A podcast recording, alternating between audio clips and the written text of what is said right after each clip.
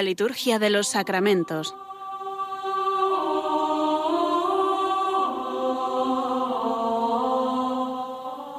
Con el Padre Juan Manuel Sierra.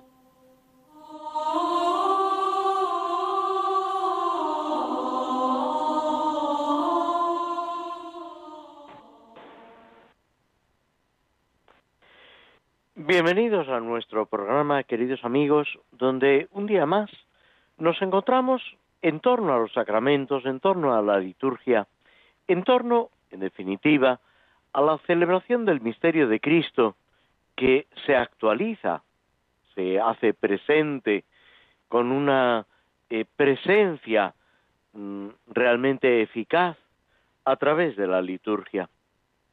En este misterio de la salvación, que va recorriendo el año litúrgico y la vida de la Iglesia, tenemos que mm, ser conscientes que cada uno de nosotros somos contemporáneos de Cristo a través de la liturgia.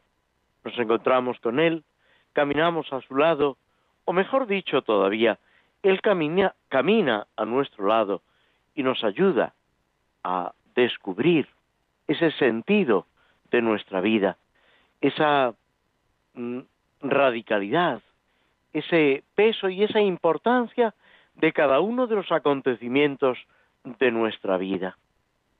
Es el Señor el que camina a nuestro lado y nosotros caminamos a su lado, dirigiéndonos hacia ese misterio central del misterio pascual, la muerte, la resurrección, la vida de Cristo en medio de nosotros. Porque eso es la liturgia y esos son los sacramentos que realizamos en medio de la Iglesia, unidos en ese cuerpo místico de Cristo, del que formamos parte, sabiendo que cada una de nuestras acciones, de nuestros sentimientos, de los latidos de nuestro corazón, forman parte de Cristo. Y Cristo forma parte de nosotros, para entonar esa alabanza al Padre por Cristo, con Él y en Él, como repetimos cuando culmina la plegaria eucarística en cada celebración de la Santa Misa. Ese es el acontecimiento, podemos decir, de la redención. Y eso es lo que vivimos cada día, cada momento en que vamos caminando al encuentro del Señor. Hemos entrado en lo que se denomina el tiempo de pasión.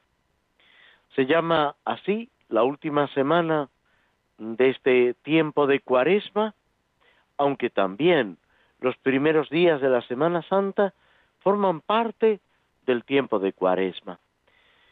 Tiempo de pasión porque las lecturas van evocando la pasión del Señor. Tiempo de pasión porque en la celebración de la Santa Misa se recomienda el uso del primer prefacio del tiempo de pasión. Son dos prefacios de pasión. El segundo se reserva precisamente para esos primeros días, lunes, martes y miércoles santo de la Semana Santa. Tiempo de pasión en el que se recomienda, cuando es posible, tapar las imágenes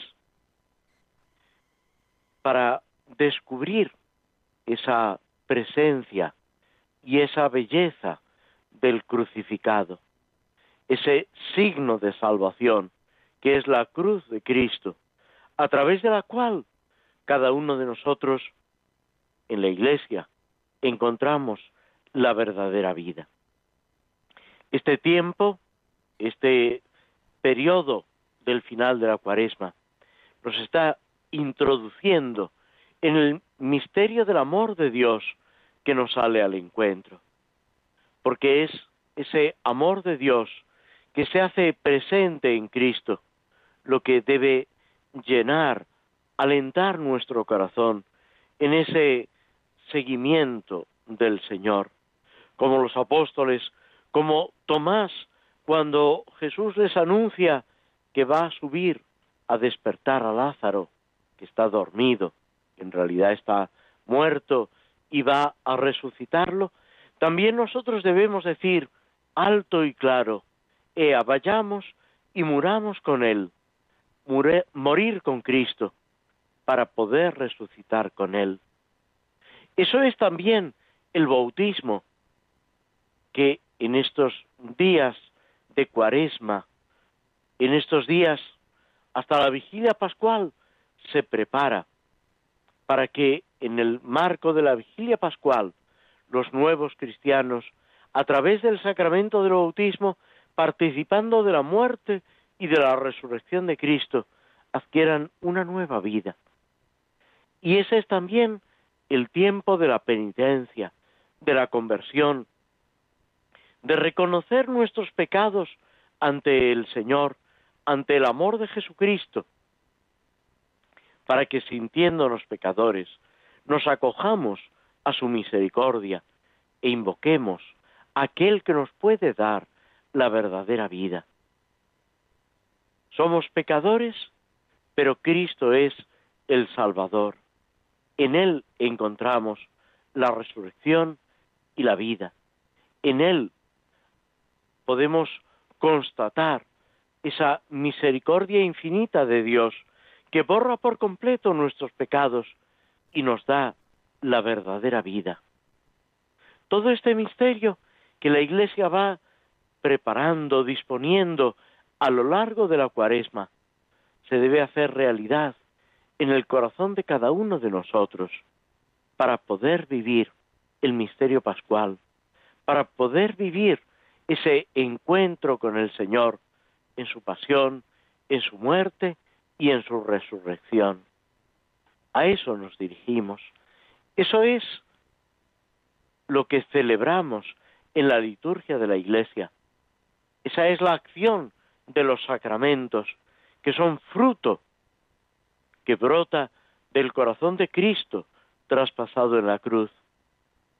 Y así debemos vivirlo, anunciarlo al mundo entero, aunque a veces parezca que no quiere escucharlo, porque en realidad está necesitando el mundo entero, cada persona, ese anuncio, esa vivencia de esperanza que es la redención de Cristo. Pero para poder comunicarlo a los demás, necesitamos vivirlo en lo más profundo de nuestro corazón. Necesitamos encontrarnos de verdad con Cristo, disfrutar de su presencia y abrazados a Él, vivir la verdadera vida que sólo el Señor puede comunicarnos. Es un proceso, es un itinerario de fe, de conversión, de vida cristiana, que sólo en Cristo podemos alcanzar. Es una conversión de corazón a corazón. Y es el amor de Cristo, el corazón de Cristo, quien nos comunica esa verdadera vida a la que estamos llamados, que auténticamente necesitamos y que al mismo tiempo debemos comunicar, anunciar al mundo entero, como los apóstoles después de la resurrección, después de Pentecostés. Cristo está vivo. Y ese es el gran acontecimiento, la gran noticia, la buena noticia, que debemos anunciar, como dice San Pablo, a tiempo y a destiempo, oportuna e inoportunamente, porque en eso precisamente se cifra la salvación del mundo. Nos detenemos unos instantes escuchando un poco de música antes de pasar al comentario, a la reflexión sobre las misas por diversas oraciones y necesidades.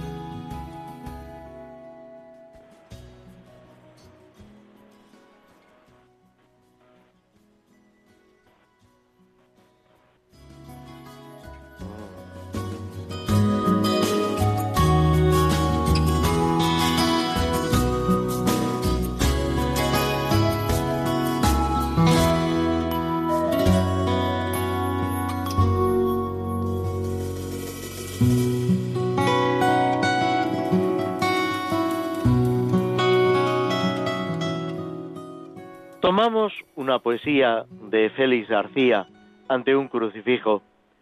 Señor, como una lámpara votiva que humildemente ante la cruz ardía, el recogido corazón quisiera tener su llama vigilante y viva, y el alma estremecida y sensitiva, dispuesta a toda su altivez roquera, quisiera ser, Señor, tu prisionera, y ante esa cruz perseverar cautiva. Si quiere el corazón, si el alma quiere, así rendirse a quien por ella muere, ¿qué falta, pobre corazón mendigo? Deja esa cruz, mansísimo cordero, quede el alma prendida en el madero, y seas tú de su pasión testigo.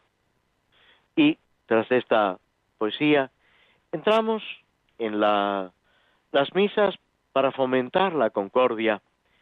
Nos habíamos quedado ya comentada la oración colecta en la oración sobre las ofrendas. Esta oración dice así, Oh Dios, que con tus sacramentos y enseñanzas nos renuevas a semejanza tuya, conduce nuestros pasos por tus sendas y haz que por este sacrificio alcancemos el don de la caridad que nos has hecho esperar. Por Jesucristo nuestro Señor. Esta preciosa oración que serviría también para el rezo en la intimidad, en la oración personal. Le pedimos al Señor que a través de sus sacramentos y enseñanzas, esa acción en la liturgia, esa enseñanza que se nos transmite en los Evangelios, en todo el Nuevo Testamento, y cada vez que meditamos su palabra, que reflexionamos en sus milagros, en su enseñanza, en el misterio de su vida, nos renueve, como dice la oración, a semejanza de Cristo. Porque toda la vida cristiana no es otra cosa que asemejarnos a Cristo. Es en Antioquía, lo dice en los Hechos de los Apóstoles, donde empezaron a llamar a los discípulos del Señor cristianos, otros Cristos, seguidores de Cristo. Y eso es lo que debemos ser con ilusión, apoyados no en nuestras propias fuerzas, sino en la fuerza de Cristo, en la gracia de Dios, en su amor. Ser Cristo en medio del mundo. Es lo que sacerdotes, fieles cristianos deben ser siempre. Otro Cristo en medio del mundo, a semejanza tuya. Esas palabras de una religiosa Jerónima Cristina de Arteaga. Hazlo tú todo en mí, que yo te sienta ser en mí dirección y disciplina. Estoy sedienta de ser canal de tu virtud divina. Ese ser semejante a Cristo. En realidad, con el bautismo nos configuramos a Cristo, sacerdote, profeta y rey. Pero esa configuración debe ir creciendo de día en día por la acción de la gracia. Y en estos días en que con toda la Iglesia celebramos el misterio pascual de la muerte y la resurrección de Cristo, se debe, si cabe, acentuar ese sentido de la presencia de la vida de Cristo en nosotros. Todo esto es importante y tenemos que vivirlo así, unidos a Cristo, hoy y para siempre. Porque si lo pensamos bien, eso es el cielo. Vivir unidos a Cristo, vivir fundidos con Cristo en un abrazo eterno que se prolonga durante toda la eternidad. El Señor nos renueva, nos hace criaturas nuevas en torno a Jesucristo, unidos a Él. Y la siguiente petición, conduce nuestros pasos por tus sendas. Condúcenos en pos de Cristo. Jesús en el Evangelio dice, el que quiera venir en pos de mí, que se niegue a sí mismo, que cargue con su cruz y me siga. Es también a lo que el Señor en el huerto de los olivos invita a Pedro y a Santiago y a Juan a acompañarlo, conducirse en pos de Cristo, participando de los sufrimientos de su pasión, muriendo con Él para poder resucitar con Él.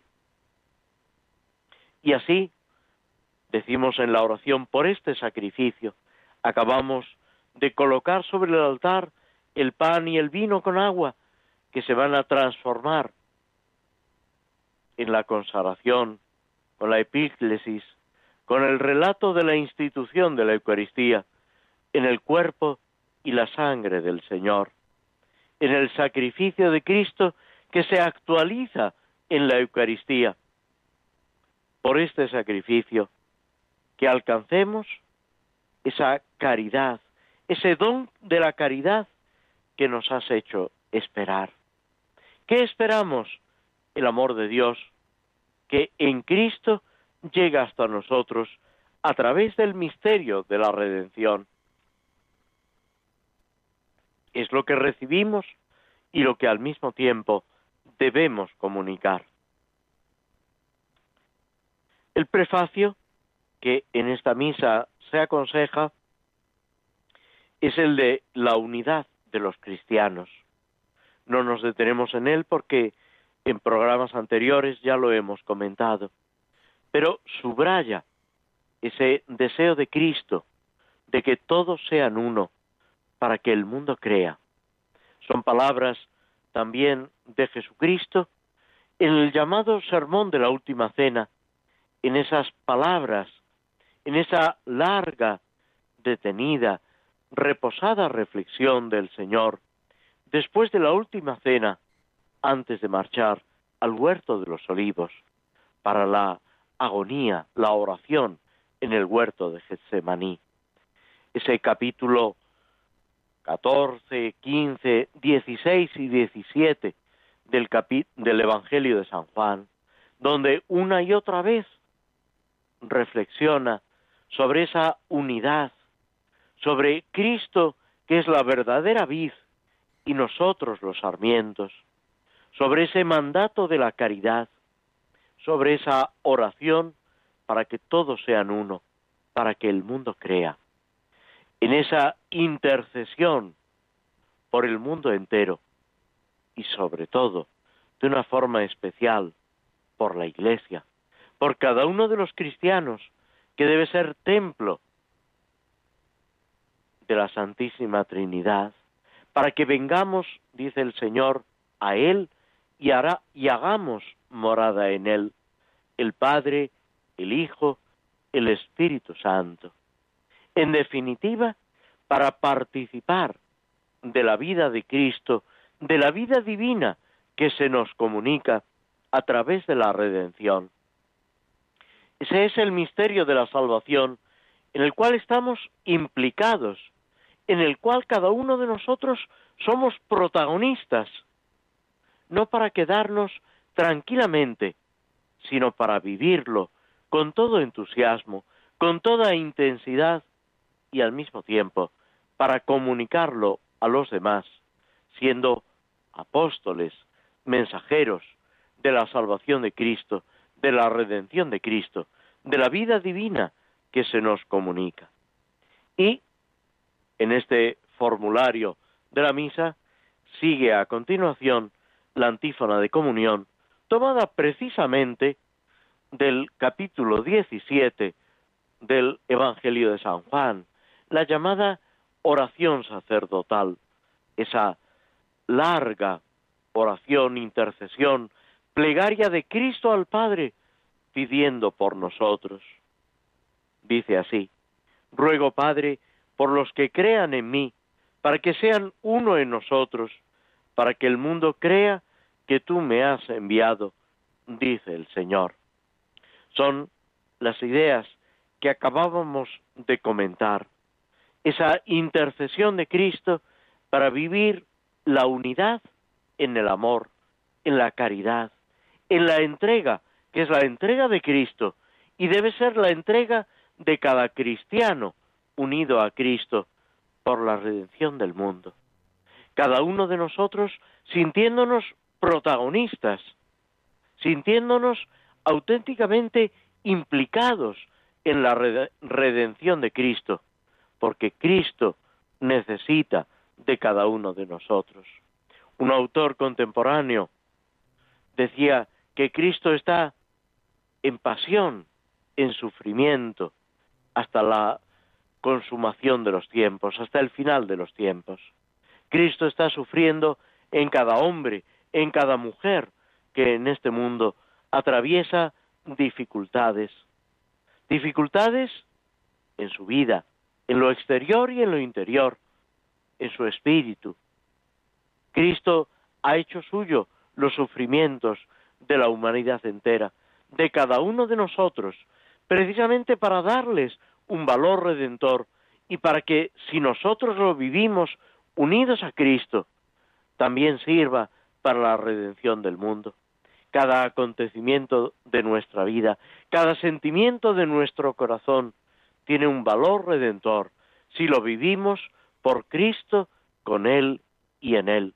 Y así debemos avanzar llenos de fe, llenos de esperanza, movidos por la caridad, sabiendo que a los que aman a Dios todo les sirve para el bien. Es una frase de San Pablo, pero que describe perfectamente la situación del hombre en medio del mundo y ojalá también la vivencia de cada uno de nosotros.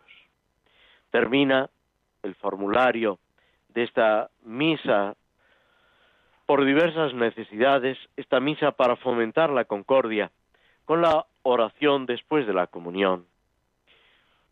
Como es normal en este tipo de oraciones, hace referencia a lo que acaba de acontecer, esa participación de Cristo en la comunión y al mismo tiempo esa proyección que tiene hacia la vida, hacia el mundo, hacia ese compromiso del cristiano que debe vivir como fermento en medio de la masa, como signo de contradicción, unido a Cristo para la salvación del mundo. Después de recibir el sacramento de la unidad, te pedimos, Señor, que viviendo en santa concordia en tu casa, poseamos verdaderamente la paz que ofrecemos y conservemos la paz que recibimos. Por Jesucristo nuestro Señor. La primera idea de esta oración, de esta preciosa oración, es que hemos recibido el sacramento de la unidad, la Eucaristía. Ya la Didajé es de los primeros escritos cristianos que conservamos de finales del siglo I. Dice que así como el pan se forma de los granos de trigo dispersos por el monte, así los cristianos, unidos en la Eucaristía, forman una unidad. Siempre la Eucaristía se ha visto como sacramento, como signo de unidad de los cristianos entre sí y sobre todo de cada cristiano con Cristo.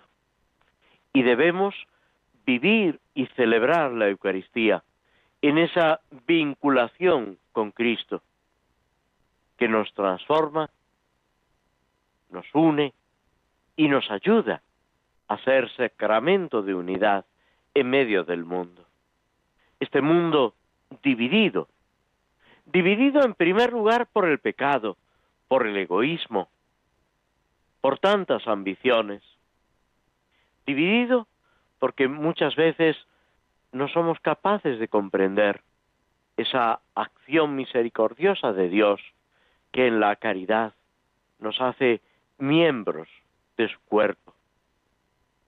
Y sin embargo, ahí está la Eucaristía, llamándonos a vivir en Cristo, a ser todos miembros del cuerpo de Cristo, a edificar con nuestras obras y nuestras palabras ese cuerpo de Cristo para la salvación del mundo entero.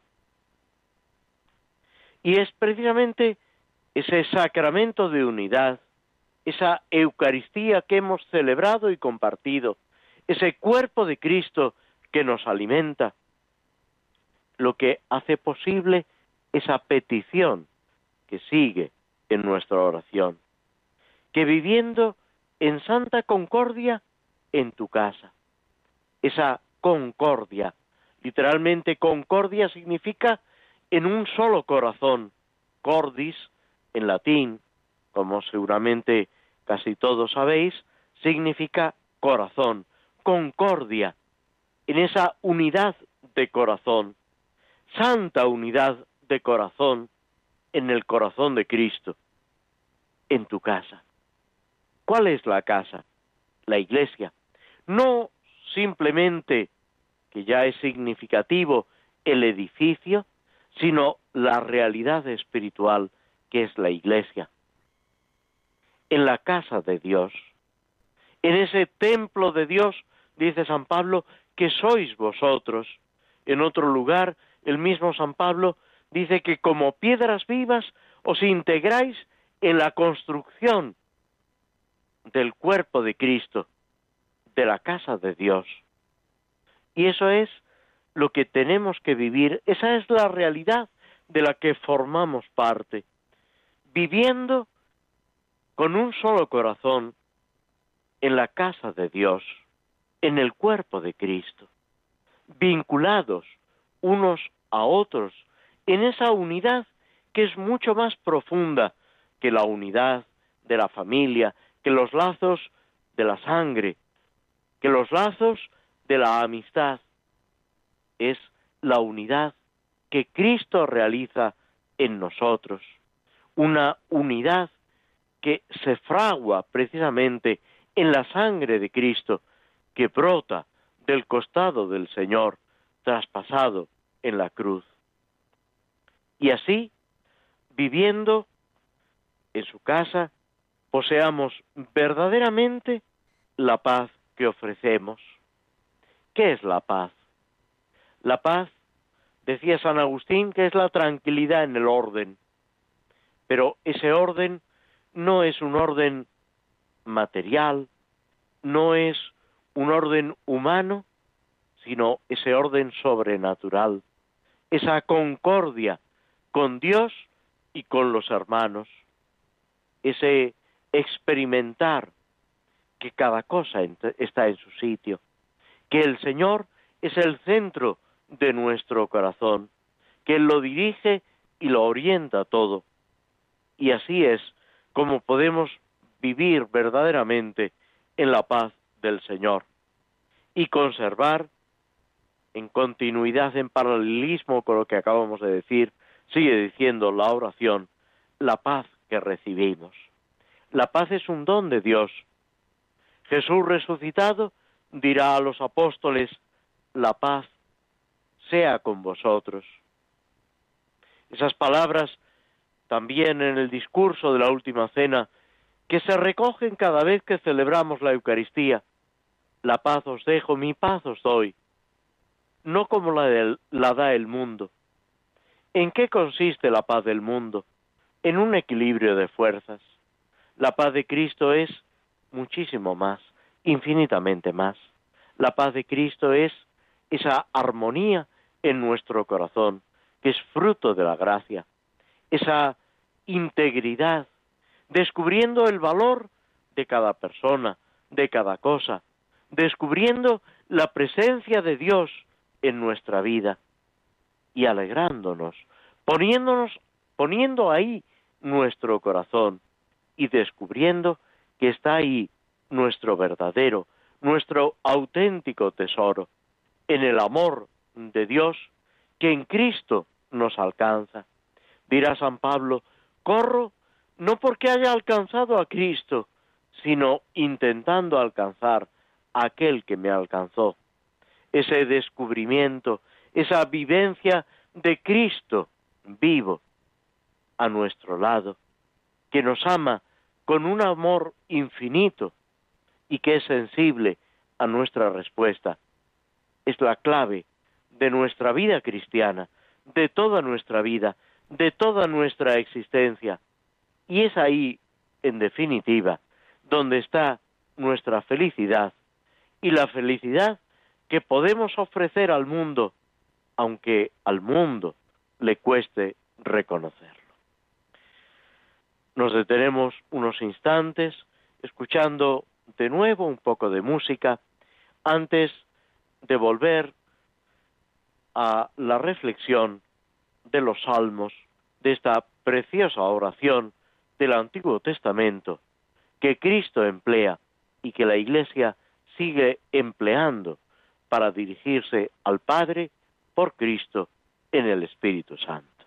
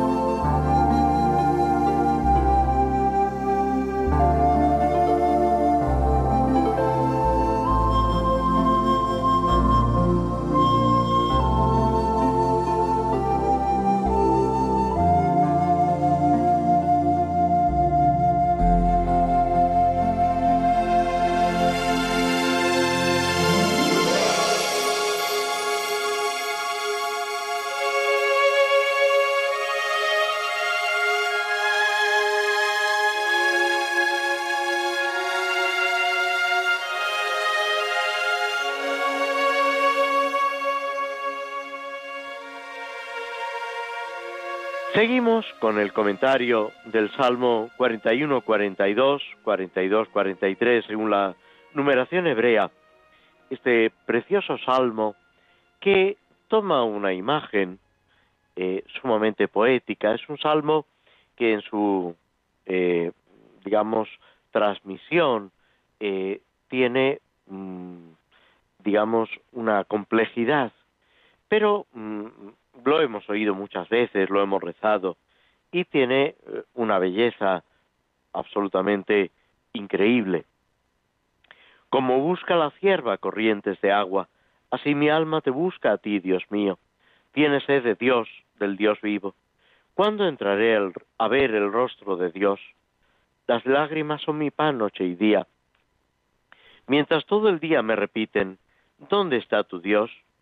Recuerdo otros tiempos, Desahogo mi alma conmigo. ¿Cómo marchaba hacia a la cabeza del grupo hacia la casa de Dios, entre cantos de júbilo y alabanza, en el bullicio de la fiesta? Esta imagen del el ciervo la cierva, la vemos en los baptisterios antiguos, por ejemplo, en el baptisterio de San Juan de Letrán, que es muy antiguo, es de tiempos del emperador Constantino, del siglo IV, vemos representados ciervos. ¿Por qué?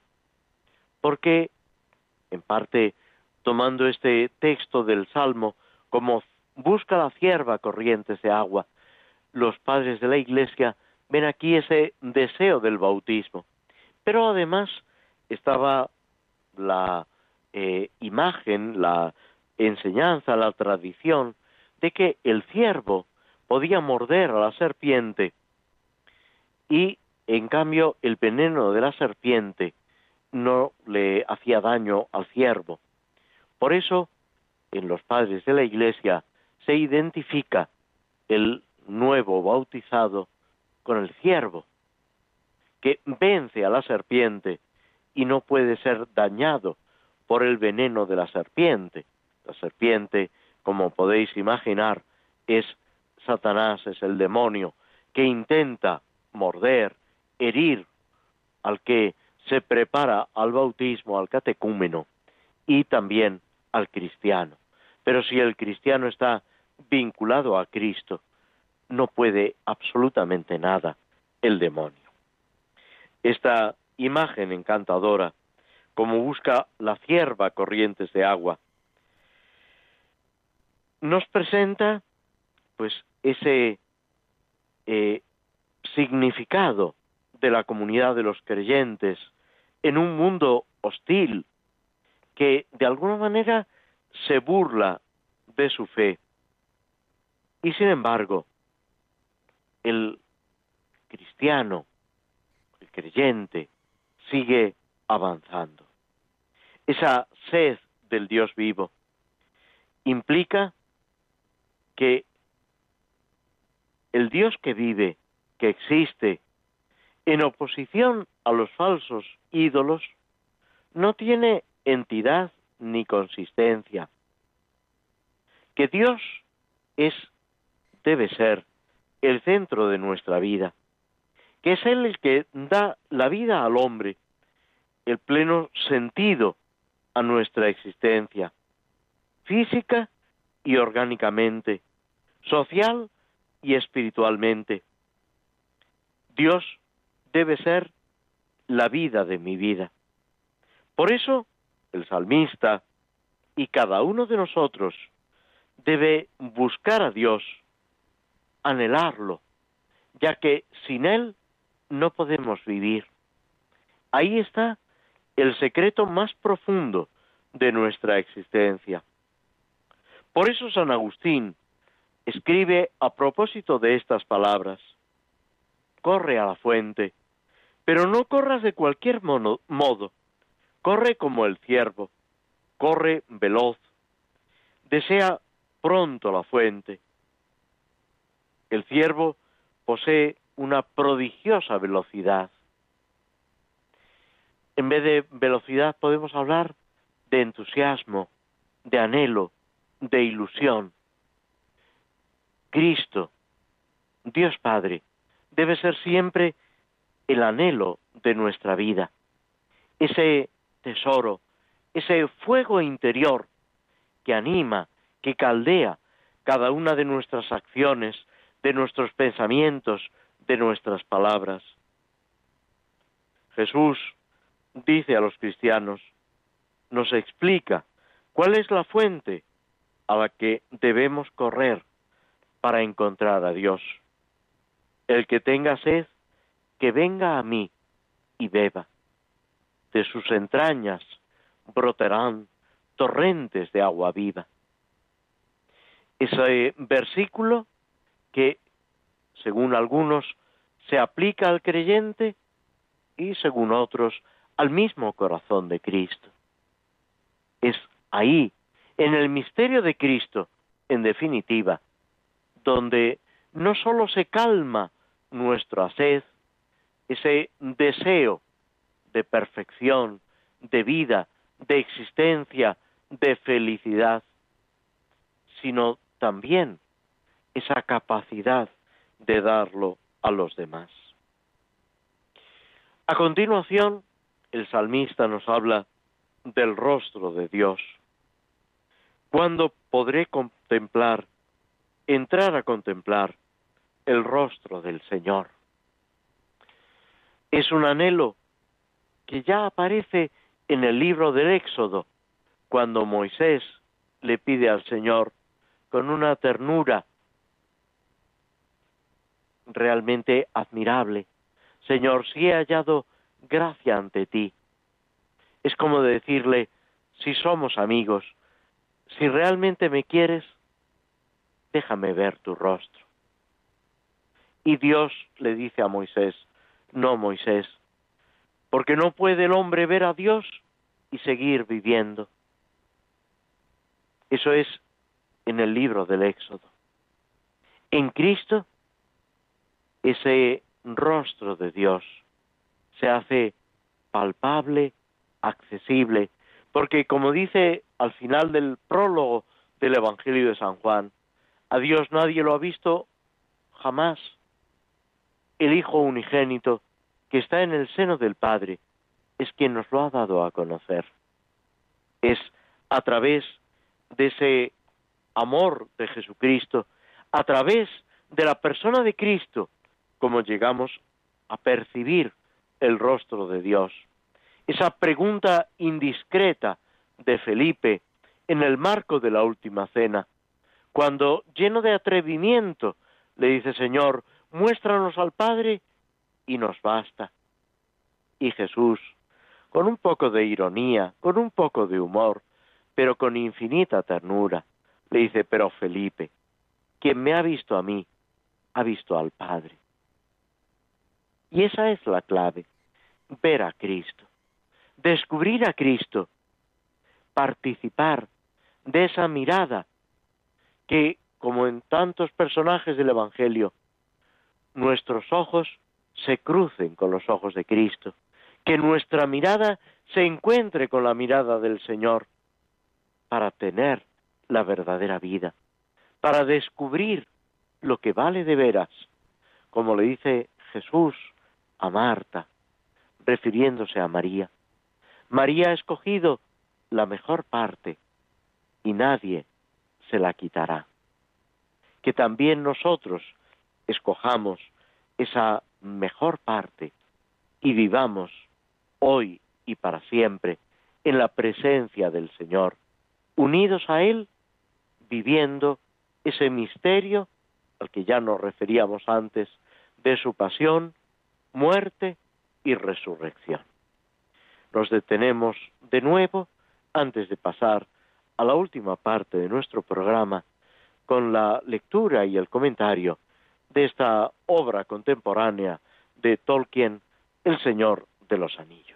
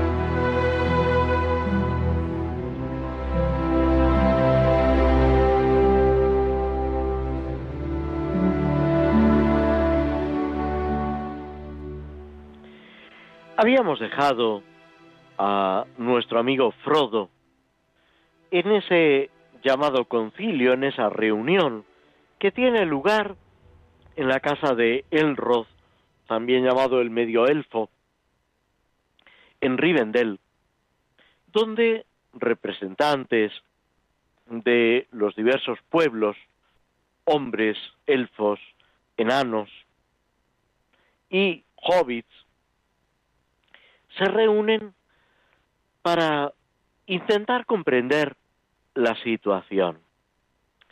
La obra de Tolkien, como otras veces hemos referido, eh, Tolkien en sus declaraciones, Tolkien muere, eh, ahora mismo no sabría deciros si a finales de los 70, 80, eh, pero se puede decir que hace poco, Tolkien señala que su obra no tiene un carácter alegórico, que él no pretende enseñar otras cosas. Y esa es la intención realmente de Tolkien. Sin embargo, la obra de Tolkien está reflejando, queriéndolo él o no queriéndolo, todo ese mundo espiritual, toda esa vivencia que él tiene. Tolkien es católico, practicante, lleva una vida cristiana, una frecuencia de sacramentos y todo eso mm, voluntaria o involuntariamente se está reflejando en su obra, en esa lucha que en realidad él presenta entre el bien y el mal. Y ahí es donde nosotros podemos enriquecernos en los aspectos humanos y también divinos, en lo natural y en lo sobrenatural. Es verdad que no se trata de una obra, un autor espiritual. Él no pretende escribir una obra de contenido espiritual, sino simplemente pues una especie de eh, narración fantástica, eh, un cuento, aunque de bastante extensión, donde los diversos personajes van afrontando esas dificultades que el bien y el mal van eh, presentando en su vida y en la historia. Pero es que eso es lo que en definitiva en el mundo entero y en cada uno de nosotros se va también realizando. Por eso la obra de Tolkien nos sirve también para nuestra reflexión y para nuestro provecho en lo humano y en lo divino, en lo natural y en lo sobrenatural.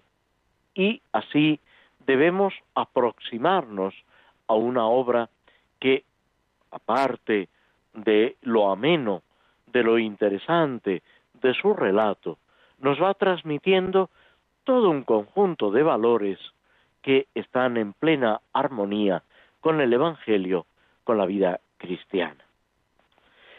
Como decíamos, eh, eh, Tolkien relata en este momento esa reunión en la que Frodo participa y en la que intentan comprender cuál es la situación presente, a dónde han llegado y qué deben hacer a continuación. Y el anillo ese tesoro que producido tanto daño a lo largo de la historia, resulta que al que se lo arrebató al señor oscuro, a Sauron, en esa batalla, esa gran batalla, lo conservó, lo intentó conservar para sí mismo. Y el anillo lo traicionó y le causó la muerte. Estamos hablando de Isildur, el hijo de el, rey de los de los hombres que no quiso oír los consejos que Cirdán y el mismo Elrod le daban para que destruyera el anillo lo considera un tesoro, se aferra a esa pequeña realidad, podemos decir, que aparece con una gran belleza. Y ahí tenemos también esa contradicción de lo que aparece ante nuestros ojos y las consecuencias que puede tener. El anillo, de esta forma, no fue destruido y ese anillo, después de muchas peripecias, llegó a aparecer de nuevo, se lo encontró Frodo, mejor dicho, se lo encontró Gollum, ese personaje un poco siniestro, que luego lo perdió, lo encontró Bilbo, y Bilbo se lo dejó a su sobrino Frodo. Y así el anillo llegó a Frodo y llegó, podemos decir, al momento actual. Y en este momento, el Roz le pide a Frodo que muestre el anillo para que todos lo vean, para que comprendan ese enigma, esa situación presente. Es importante comprender la situación presente y, y aquí ya hacemos una aplicación espiritual, comprender la situación presente desde la fe, superando los temores. Frodo siente temor, vergüenza a presentar el anillo. De todas formas, se sobrepone y lo muestra a la vista de todos. Es importante actuar con claridad, con sinceridad, con esa claridad por encima de todo. Nos detenemos aquí para volver a encontrarnos ya en el tiempo pascual, si Dios quiere. Os deseamos a todos una santa Semana Santa, una feliz Pascua de Resurrección, que el Señor os colme de su gracia, de su presencia resucitado y llene nuestros corazones de paz y de alegría. Gracias por vuestra presencia a través de las ondas de Radio María y, si Dios quiere, en Pascua volveremos a encontrarnos. Muy buenas tardes.